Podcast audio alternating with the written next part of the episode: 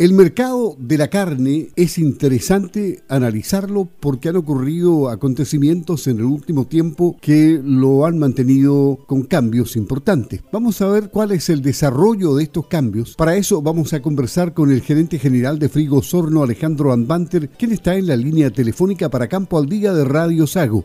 ¿Cómo está, don Alejandro? Muy buenos días, gusto de saludarlo. gusto mío, Luis. Muy buenos días.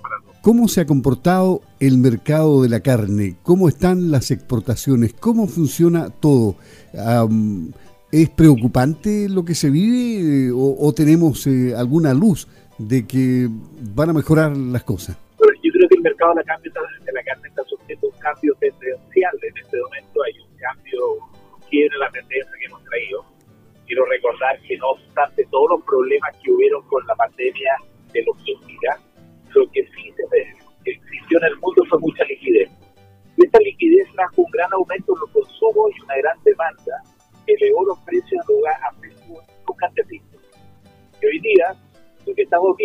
es que la liquidez de alguna forma se está contrayendo, estamos viendo que los bancos centrales en el mundo están eh, subiendo las tasas de interés para restringir de alguna forma eh, encarecer el dinero para evitar las inflaciones.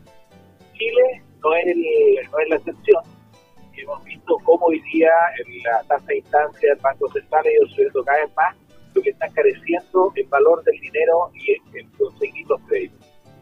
En otras palabras, hoy día tenemos menos liquidez, estamos bajando la, demanda en forma significativa. Que se está viendo en el mundo es que hay un estancamiento del, del crecimiento y podría venir incluso un decrecimiento. Y eso está impactando fuertemente la carne. La carne es muy sensible a la demanda, la demanda es muy sensible a la disponibilidad de dinero.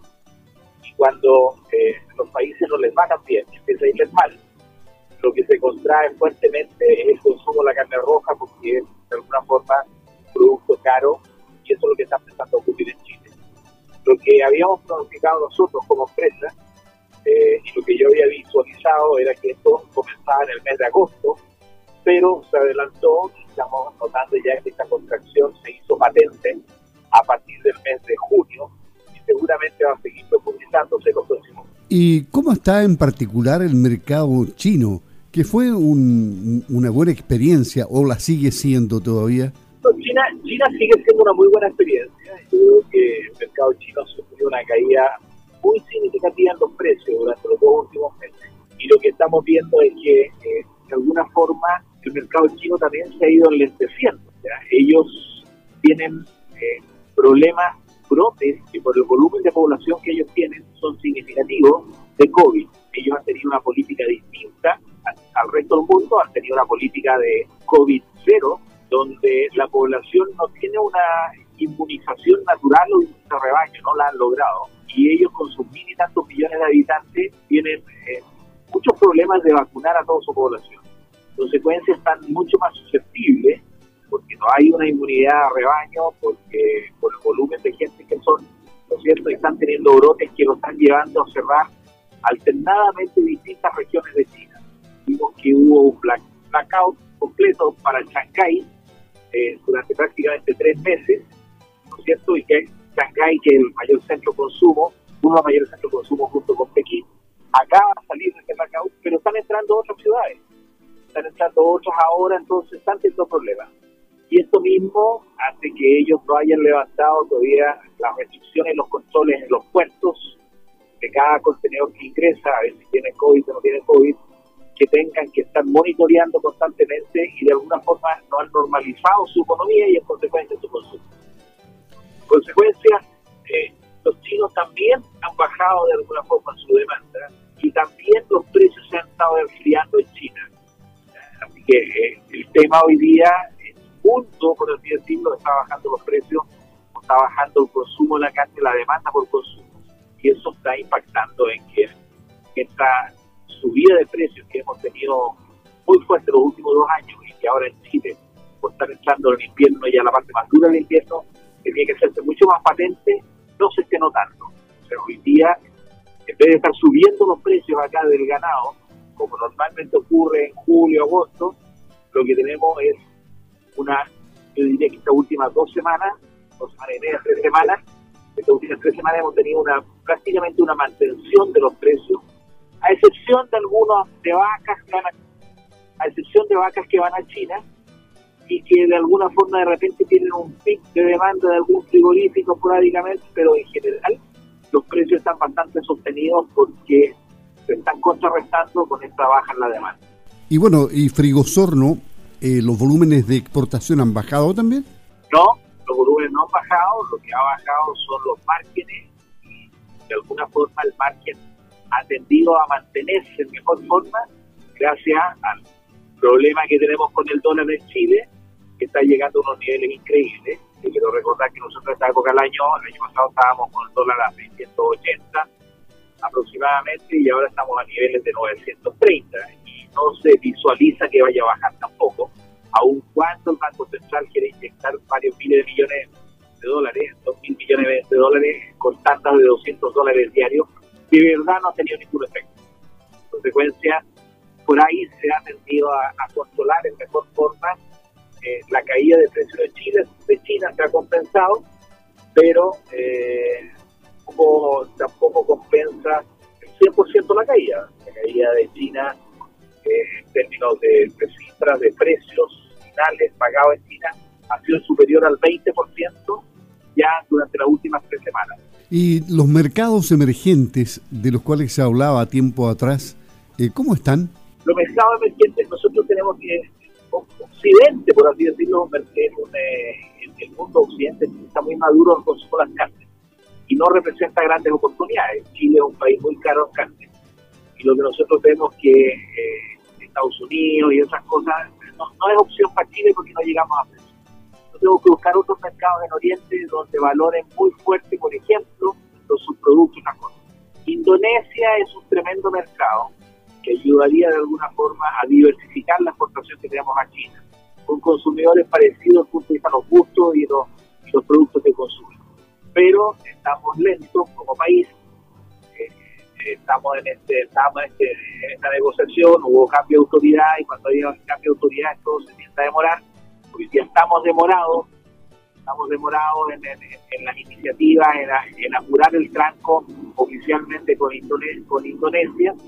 Eh, y si uno no está encima de estas cosas con el ministerio respectivo, con la contraparte, las cosas tienden a, ser más lentas. Creo que por ahí estamos demorándonos un poquito más de la cuenta. No obstante, estamos sí, esperanzados de que Indonesia todavía se pueda abrir este año. Respecto a la sensación que, que tendrán en el futuro los consumidores de carne en Chile, eh, ¿De qué manera se verán beneficiados en alguna forma? Eh, ¿Cómo estarán los precios en el país? los precios de la carne, yo diría que están sometidos a la misma inflación que ha estado todas las cosas sometidas. O sea, hoy día cuando uno va y ve los precios, eh, son muy elevados. Vemos una reacción a nivel de supermercado, que los supermercados les bajó mucho el volumen de la venta. Estamos hablando de la baja de la venta que tenían los supermercados los últimos dos meses estamos hablando de cifras que se mueven del 20 al 40%, según si son carnes regulares o carnes premium. Las carnes premium les ha bajado más el volumen de venta. En consecuencia, los supermercados hoy día están muy preocupados y están de alguna forma sacando ofertas importantes o cargo al margen de ellos para lograr mantener el consumo y la venta de ellos. La carne es un, eh, es producto que atrae otras ventas. Cuando yo vendo carne en un supermercado, estoy vendiendo vino, estoy vendiendo eh, picoteo, no sé, estoy vendiendo bebidas otras cosas. O para nosotros es muy importante. En consecuencia, ellos están haciendo un esfuerzo importante, bajando márgenes de ellos, ¿no es cierto?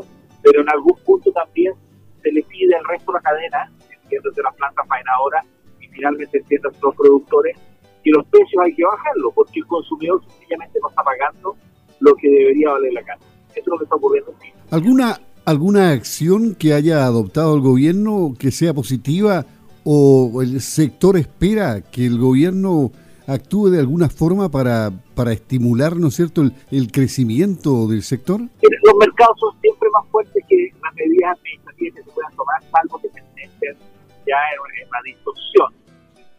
Yo creo que no es el caso, que no estamos entrando en ninguna distorsión del mercado lo que uno esperaría es que el gobierno apure la causa de abrir nuevos mercados y en ese escenario tenemos el tema de la Unión de, Indonesia claramente esperando.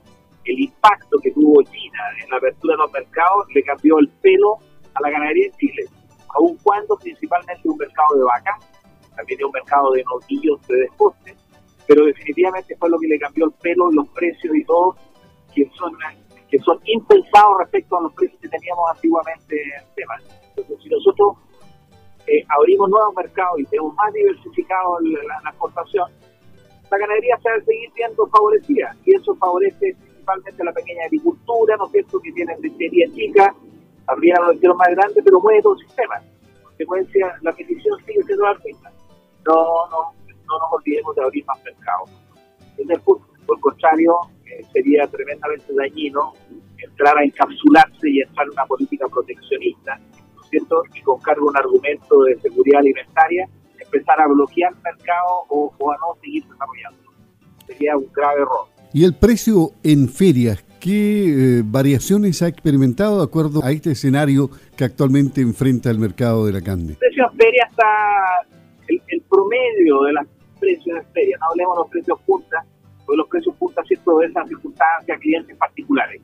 Pero el promedio de, de, los precios en la feria obedece a lo mismo que yo estoy diciendo, o sea, tendrá a mantener. Ahora, otra cosa es la reposición, la reposición está escasa y hay un problema de, poca crianza de macho lechería, cierto que han llevado a que el costo de la reposición sea cada vez más alto. Eso va por un carril distinto a lo que estábamos hablando recién de, los precios del golpe. En consecuencia, ¿algún llamado especial a, la gente que se dedica a la crianza? yo creo que como siempre cuando vienen todas estas cosas, tener claridad de que los costos hay que cuidarlos siempre, no pensar que el, alza del ganado va a ser para arriba, porque yo creo que no va a ser, estar de alguna forma anulado esta deflación, digo yo, en los próximos meses, porque Chile estamos entrando en la época invernal donde hay muy poco ganado, pero eh, a su vez el techo del precio en Chile lo marca la carne importada, y la carne importada también ha tenido una caída muy significativa en los precios.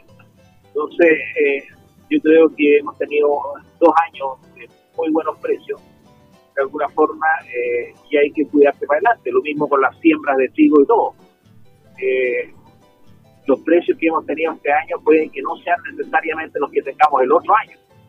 Y quienes están sembrando hoy día, quienes están invirtiendo hoy día y pensando que los precios de hoy día van a ser permanentes, tomarlo un poquito con un poquito más de cuidado. Podría ser que esos precios no estén el año el próximo año. Puede que estén, porque hay muchos anuncios que va a faltar comida en el mundo, pero puede que no estén. Ahí estamos dependiendo de una nueva circunstancia que no conocíamos, que es la guerra de Ucrania con Rusia, que encareció, encareció los trigos, encareció los fertilizantes, el gas ruso es gran componente en la fabricación de urea, pero a nivel internacional ya los futuros de toda la urea ya está bajando.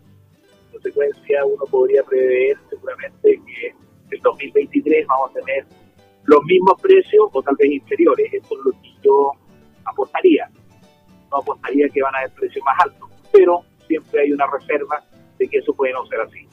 Y finalmente, ¿algún mensaje para los consumidores de Frigosorno de la zona y, quienes estén escuchando esta entrevista, Alejandro?